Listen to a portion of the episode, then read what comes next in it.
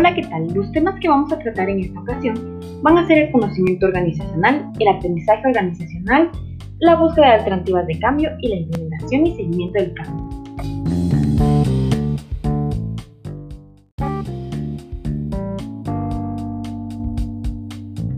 Bueno, para comenzar, podríamos decir que el conocimiento organizacional va a ser el resultado de la interacción entre el conocimiento tácito y explícito Recordemos que el primero se refiere a aquellos conocimientos que forman parte de nuestro modelo mental, que estos se enriquecen de las experiencias personales que tenemos nosotros día a día, involucran factores intangibles como las creencias, los valores, los conquistas, la intuición, entre otros tantos.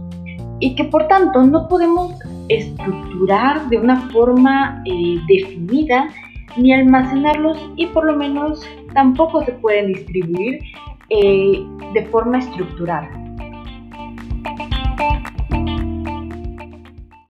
Dentro de nuestras organizaciones, el conocimiento tácito es el más difícil de gestionar, pues en muchos de los casos eh, los propietarios ni siquiera saben que lo poseen, ya que son conocimientos derivantes de nuestras, eh, de nuestras experiencias, como lo habíamos comentado.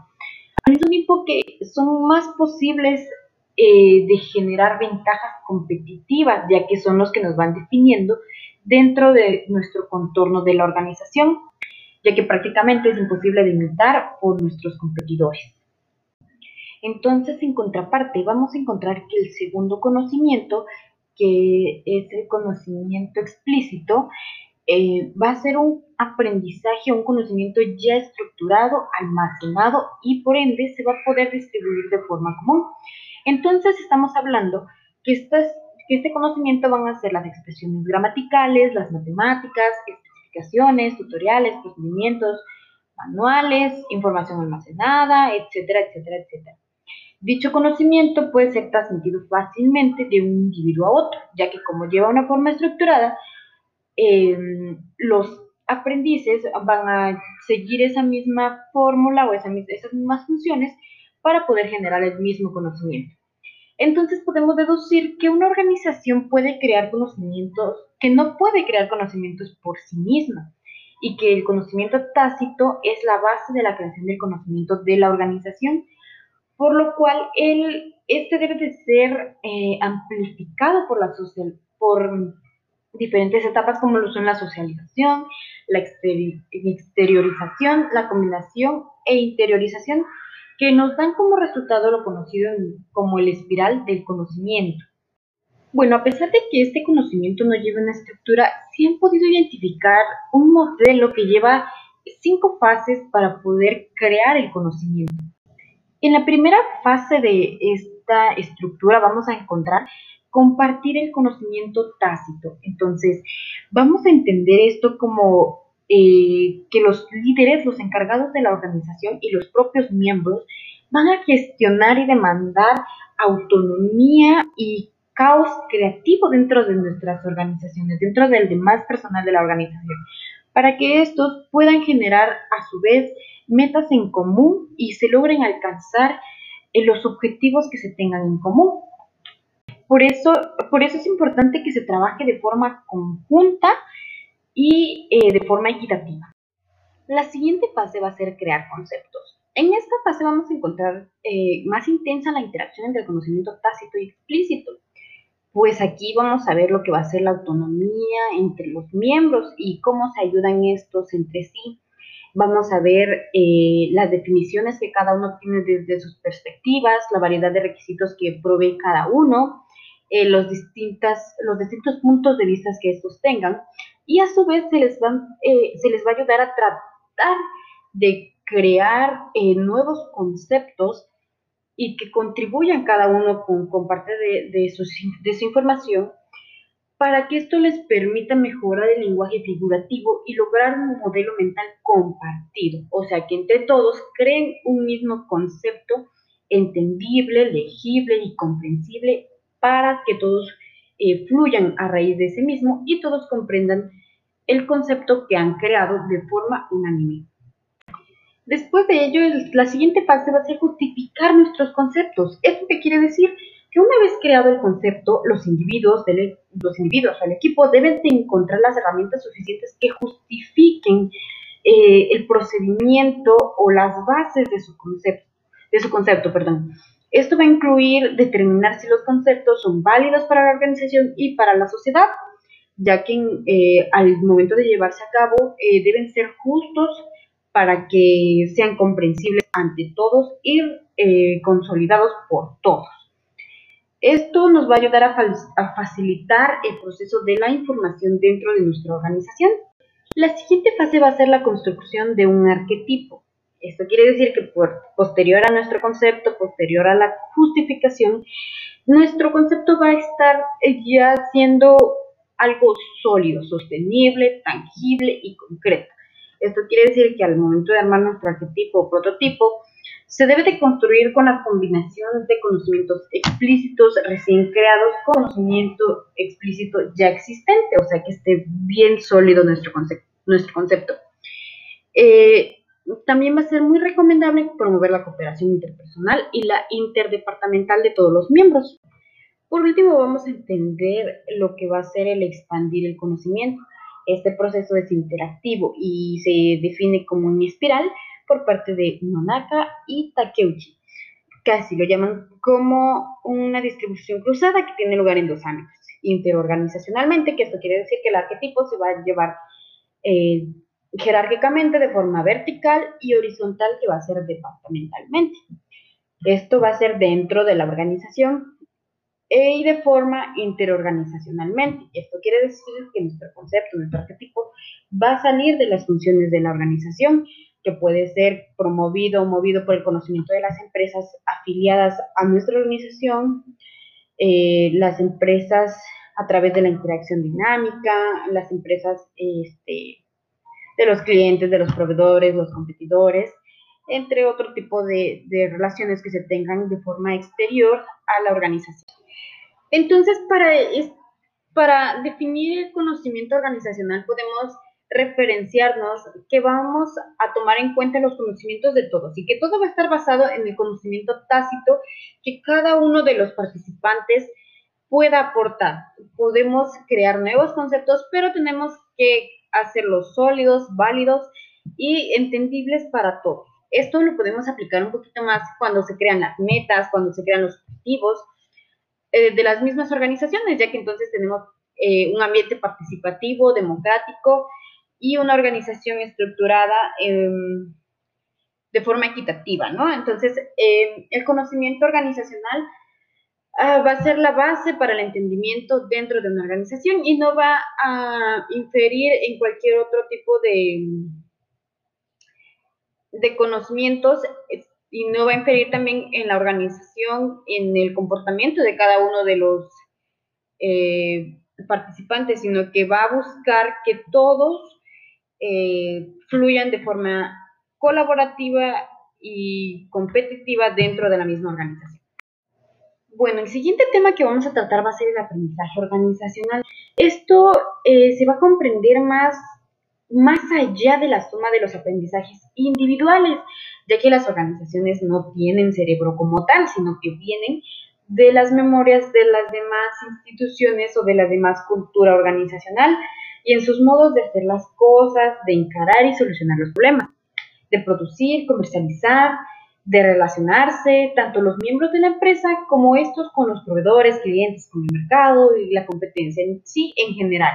El aprendizaje se va a basar ahora de forma general la interacción entre los propietarios de la empresa, o sea, de forma interna, y los externos, ¿no? Todos los que vienen por parte de fuera y de la influencia que pueden, eh, que pueden influenciar dentro de nuestra organización algunos de los aprendizajes que incluimos dentro de, de, las organizaciones van a ser los valores de las organizaciones, sus supuestos, sus presunciones básicas, así como sus modos de adquirir, procesar, crear, instrumentar, adoptar y operar el conocimiento. Los miembros entran y salen eh, también sus líderes y cambian las normas, sobre todo los valores y los procesos institucionalizados de forma que la cultura organizacional se vuelve cambiante constantemente. Y esto se ha visto como forma potencial dentro del, comportamiento organizacional, ya que, como se ha mencionado eh, anteriormente, la única constante dentro de nuestra sociedad moderna es el cambio, ¿no? Entonces siempre se tiene que estar preparado al cambio, pero no estar olvidando las bases que nos lleva a ser una organización y que nos lleva a crear un impacto en nuestra sociedad. A partir de todos estos cambios se puede entender que las organizaciones crean conocimiento todo el tiempo. Y esto quiere decir que tienen que reconstruir las perspectivas, los marcos teóricos y las premisas existentes. Lo importante dentro de esto es que las, las organizaciones puedan capitalizarse y que puedan ser capaces de aprender a aprender. A partir de todos estos cambios se puede entender que las organizaciones crean conocimiento todo el tiempo. Y esto quiere decir que tienen que reconstruir las perspectivas, los marcos teóricos y las premisas existentes. Lo importante dentro de esto es que las, las organizaciones puedan capitalizarse y que pueden ser capaces de aprender a aprender. El autor de la quinta disciplina fue quien hizo renacer el interés por el aprendizaje organizacional y desde su punto de vista el aprendizaje consiste en dos tipos de actividad. Uno, obtener el conocimiento práctico para resolver problemas específicos con base en premisas existentes. Y la segunda, establece nuevas premisas, paradigmas, modelos mentales o perspectivas para superar las existentes. Este autor sostiene que la organización que aprende tiene la capacidad de adoptar el aprendizaje generado, que él lo denomina como activo, y el aprendizaje adaptativo, que lo denomina como pasivo, como fuente de ventaja competitiva sostenible. Él mismo se refiere que en cierto nivel de aprendizaje individual es irrelevante para el aprendizaje organizacional. Los individuos aprenden todo el tiempo y sin embargo no hay aprendizaje organizacional. Pero si los equipos aprenden, se transforman en un microcosmos a través del cual la organización también aprende. Así el aprendizaje sería una disciplina colectiva, donde el diálogo, eh, donde el diálogo, el libre flujo de significado a través del grupo son características centrales. Según este autor, la capacidad de aprendizaje de las organizaciones se basa en cinco acciones. Crear un entorno interno favorable a la innovación, adquirir competencias para generar ideas, generar ideas, difundir e interiorizar las ideas. Es importante que las organizaciones adapten este tipo de aprendizajes para que puedan modernizarse e incorporarse al, modo de operar dentro de la nueva, del nuevo ambiente organizacional. Pues al no confiar en las capacidades de los empleados, en su grado de compromiso con la empresa y su responsabilidad, se diseñan eh, mecanismos de control y aquí es donde vemos las sofisticaciones. Las sofisticaciones. Es importante que las organizaciones comprendan e impartan este grado de innovación para poder incorporarse al nuevo modo de operar eh, de los distintos medios, ¿no? De las organizaciones, ya que en caso de que, de que estas organizaciones no lleguen a confiar en las capacidades de los empleados, en su grado de compromiso con la empresa o su responsabilidad, los lleva a crear mecanismos de control, ¿no? Donde se crean las estructuras eh, jerárquicas de forma vertical y son contundentes. Eh, quien está en la cima va a tomar las decisiones. Y el problema principal de este tipo de organizaciones es que continuamente enfrentan a, dos enemigos, ¿no? Los principales. El primero que es la realidad actual en que viven las empresas, eh, la cual nos, nos, deja cada día más compleja la interacción y, y las normas de, de operar dentro de las organizaciones. Y el segundo es la empresa misma, la cual se va quedando con un rezago de capacidad para poder eh, seguir siendo innovadora, seguir siendo productiva, y la deja con una baja moral y una poca organización eh, dentro del control participativo.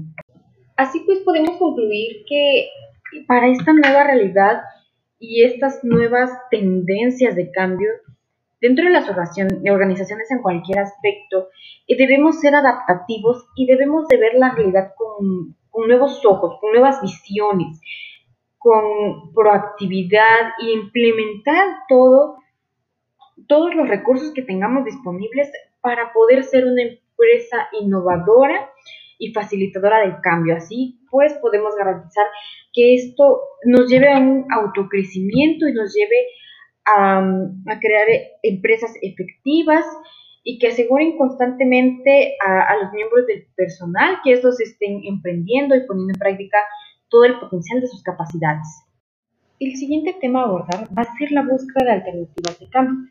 Debemos recordar que para que las organizaciones puedan implementar unas estrategias, deben primero crear una estructura que las ayude a identificar cuál es la problemática dentro de su organización y en base a eso van a hacer una serie de sugerencias que les permitan mejorar o implementar nuevas estrategias que les ayuden al buen rendimiento empresarial. Entonces podremos decir que las organizaciones actúan en un medio que les impone cada vez eh, mayor exigencia, por lo que estas mismas deben de elevar sistemáticamente el nivel de satisfacción con las crecientes necesidades de la sociedad. Para lograr esto, las altas direcciones, los líderes, los gerentes, que podrían también ser parte funcional, dejando de lado eh, la relación jerárquica, eh, deben llevar una serie de procesos y una amplia labor para la búsqueda de alternativas donde van a tener que caracterizar eh, primeramente el nivel de creatividad con el cual poseen al recurso más importante que va a ser en este caso las personas que son parte fundamental de la organización y deben y deben conjugarlas con todos los recursos destinados por la organización para obtener los resultados satisfactorios. Como se mencionaba, el recurso impredecible dentro de una organización siempre van a ser los recursos humanos, ya que estos son la parte integral de la organización que consiste eh, básicamente en el elemento de cambio, ¿no? El elemento que va a hacer la diferencia entre una organización y otra, lo cual nos va a dar muchas ventajas en el mercado y en la competitividad. Por esto, este, este tipo de, de recurso debe estar plenamente identificado con los objetivos que previamente debe de tener trazada la organización, ya que precisamente las personas constituyen la fuerza motriz en la conducción y ejecución de todo el proceso transformador, porque son ellas las que enfrentan a un proceso de cambio y estas deben de ser capaces de guiar al sistema a ganar una posición ventajosa, como se mencionaba, dentro del mismo mercado. Entonces, bien, no se debe de perder de vista el objetivo, ¿no? Que, eh, que el entorno cada vez está cambiando de forma más rápida, siempre se está en procesos de transformación y las exigencias del entorno son cada vez más crecientes. Esto quiere decir que no será la única empresa la que tenga cambios, sino que todas las demás empresas van a estar acelerando su proceso de métodos de cambio para poder sobrevivir. Todas estas tienen que estar enfocadas en la dirección, la organización y las personas para poder garantizar la plena correspondencia de estas mismas y en cuanto a eso van a alcanzar el desempeño global de la organización. En cuanto al proceso de cambio, vamos a identificar primeramente a la dirección, que no va a ser simplemente el encargado de identificar los problemas o el punto de partida para el cambio, sino que también debe provocar el cambio una vez definida la misión de la organización, lo cual debe estar fundamentado sólidamente para que éste eh, se enfoque en la satisfacción de las exigencias del entorno. Además, no solo definirla de forma eh, conceptual, sino también transmitirla y asegurarse de que sea comprendida y compartida, como se veía en el conocimiento organizacional, que todos vayan encaminados hacia una misma meta o hacia un mismo objetivo y siendo participativos. Es importante recalcar que se debe tomar en cuenta el objetivo, ya que un cambio sin objetivo pues solamente creará inestabilidad y desconcierto dentro de nuestra misma organización. Por eso se debe eh, aludir a, la, definición de este objetivo y se debe de evitar eh, caer en supuestos, ¿no? Entonces, eh, la dirección va a tener que llevar una serie de técnicas y tácticas que le permitan llegar a cada uno de los empleados y a cada uno de los departamentos donde tenga que implementar el cambio. Algunas de las sugerencias importantes que debe de considerar el encargado o el líder debe de ser examinar con seriedad el mercado y las realidades de la competencia, identificar las oportunidades importantes, reunir un grupo con poder suficiente para liderar el cambio, conseguir que los miembros del grupo colaboren como un equipo, crear una visión que ayude a orientar los esfuerzos del cambio y la comunicación, desarrollar estrategias, entre tantas otras, que le ayuden a mm, disuadir eh, la información dentro de su organización.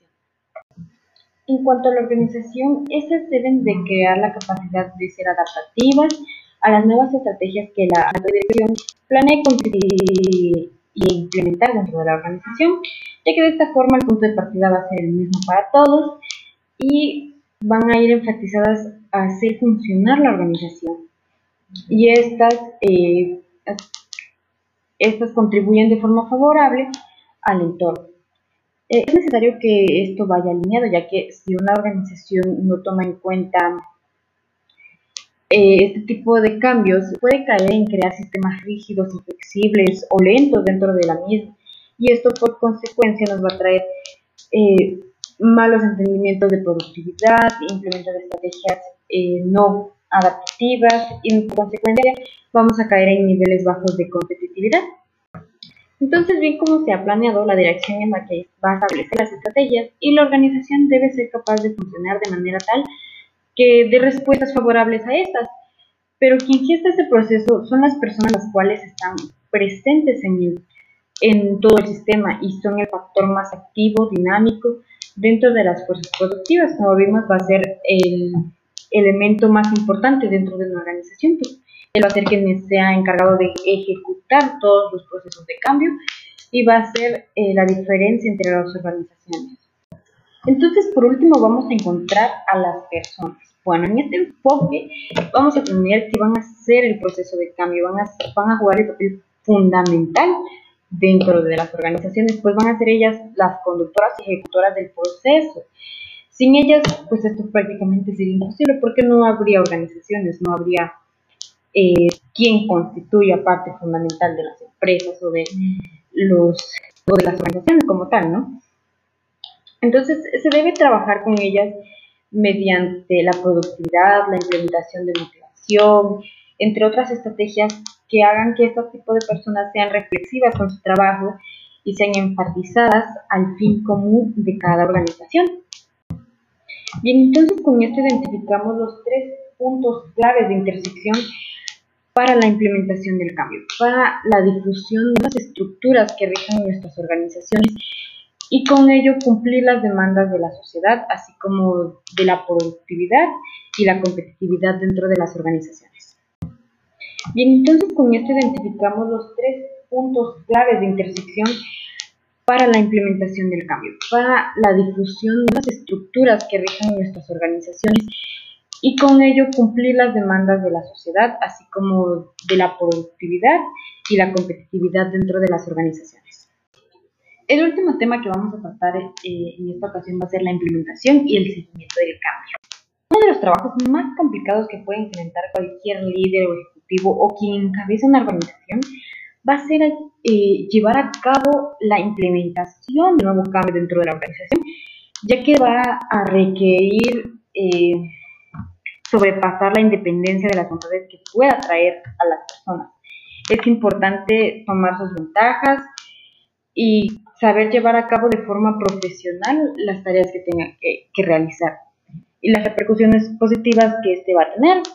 El cambio por lo general siempre va a generar resistencia, así que implementar estrategias o un nuevo cambio siempre va a ser una tarea algo difícil. Entonces bien podemos tomar en cuenta que el cambio siempre va a tener efectos positivos y negativos. Pero en, este aspecto el líder va a tener la, tarea importante de saber implementar y saber eh, persuadir al personal para que éste lo lleve de forma adecuada. Entonces, bien, vamos a tener que tomar en cuenta que el cambio siempre va a generar cambios positivos y negativos dentro de una organización. Entonces, eh, en resumen, la tarea del líder va a ser ayudar a beneficiar a quienes adapten fácilmente estas medidas de cambio y también ayudar a asimilar el impacto para quienes tengan un aspecto negativo. Según Nick Weil, que es uno de los investigadores y gestionistas del cambio, eh, plantea que el cambio gira en torno a las visiones y los comportamientos que se acarrean cuando algo tiene que cambiar. Es evidente que cuando comienzan a pedirles algo, a pedirle a un empleado que cambie la manera de trabajar y esta manera de trabajar lo ha ido implementando durante años anteriores, se le va a presentar eh, una serie de dificultades, ya que pues tendrá que innovar todo el desarrollo y la estructura que tiene para poder trabajar. Entonces, bien, debe de haber un cuidado específico en cómo vamos a gestionar este tipo de cambios y cómo lo vamos a relacionar con la cultura asociada y con los efectos que lleva una transformación de la forma de pensamiento de los involucrados. Entonces, es importante determinar los parámetros de éxito para que se pueda dar un seguimiento transparente y puntual del proceso de cambio, no solo para verificar los avances, sino para detectar desviaciones y poderlas corregir a tiempo, antes de que sean más complicadas y costosas de corregir. En términos generales, para implementar y sostener el cambio organizacional es importante concentrarse en la mejora continua, no en un esfuerzo único. Obtener un fuerte sentido de pertenencia y compromiso por parte del liderazgo. Enfocarse en las prioridades correctas, entendiendo realmente lo que está buscando y cómo eso nos acerca a la meta planteada. Crear una responsabilidad clara con indicadores claves de rendimiento, desarrollar habilidades, desarrollar capacidades dentro de la organización, obtener una estructura de la administración de programas de cambio, realmente van a hacer efectivo todo el cambio. Y un último paso clave va a ser reflexionar en la sostenibilidad desde el principio. Contestarnos con honestidad si realmente podemos sostener el cambio. Bueno, pues con esto podríamos concluir nuestro tema del día de hoy. Eh, tenemos los elementos claves que fue el conocimiento organizacional, que vamos a basarnos en las estructuras eh, de la organización, en sus conocimientos, vamos a tener que crear conceptos y en base a ello también vamos a tener que fundamentarlos y hacerlos válidos. Con esto también podemos adquirir los aprendizajes, ya que también van a ser parte de ello, y las búsquedas de alternativa de cambio, así como la implementación y el seguimiento del cambio. Todas estas deben de ir relacionadas y en búsqueda de un bien común para nuestra organización.